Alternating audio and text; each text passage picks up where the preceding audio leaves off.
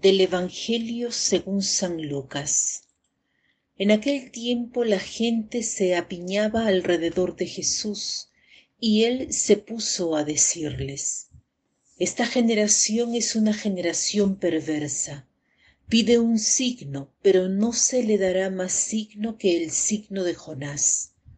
Pues como Jonás fue un signo para los habitantes de Nínive, lo mismo será el Hijo del Hombre para esta generación.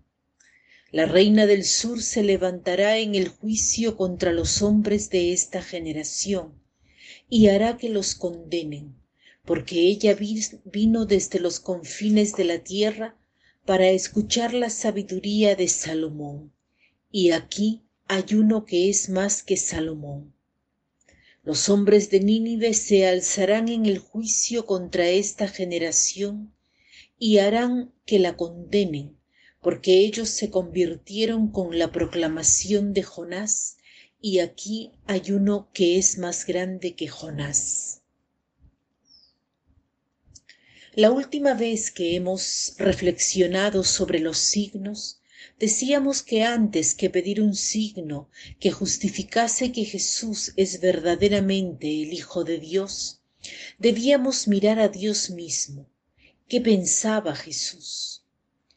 Hoy en el Evangelio dice que la generación malvada está buscando un signo, pero no se le dará más signo que el signo de Jonás. Como se describe en la primera lectura de hoy, Jonás va a Nínive y anuncia todo lo que Dios le ha comunicado.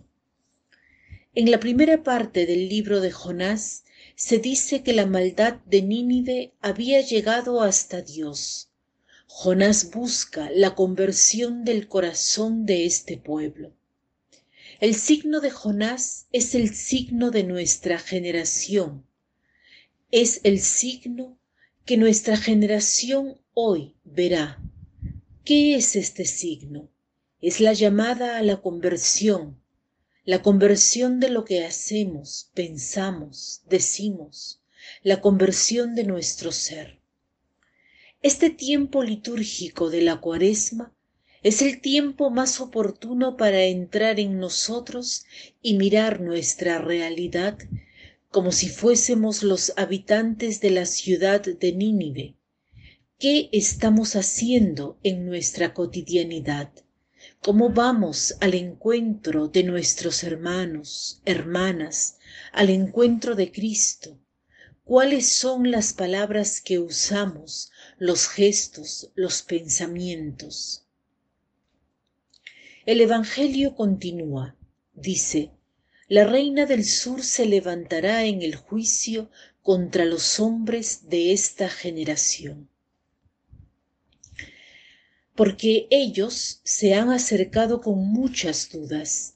La reina del sur había escuchado hablar de Salomón, pero no creía si no lo veía directamente, si no consultaba a su sabiduría, que era un don de Dios. Pero cuando lo ha visto ha creído, y ha dado mucho al rey Salomón, y ha regresado convencida, creyendo en este Dios que había dado a Salomón esa sabiduría. Los habitantes de Nínive se convirtieron, hicieron ayunos, pusieron ceniza sobre su cabeza, sintieron remordimiento por su maldad. Dios entonces no destruyó Nínive.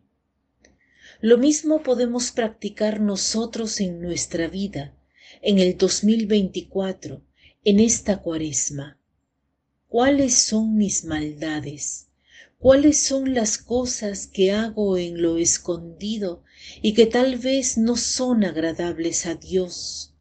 Tal vez me hago mal a mí mismo o hago mal a los otros. ¿Cuáles son las maldades que quiero llevar al Señor y pedirle la gracia de la conversión? Este es el signo que Dios nos da la posibilidad de hacer su voluntad, no la nuestra, pero no sólo decir que hacemos la voluntad de Dios, sino que yo hoy me convierto, hoy cambio un determinado aspecto de mi vida de mi pensar de mis acciones de mis palabras. De modo que cuando venga jesús le dé mi corazón y le pueda decir sí aceptando serenamente su voluntad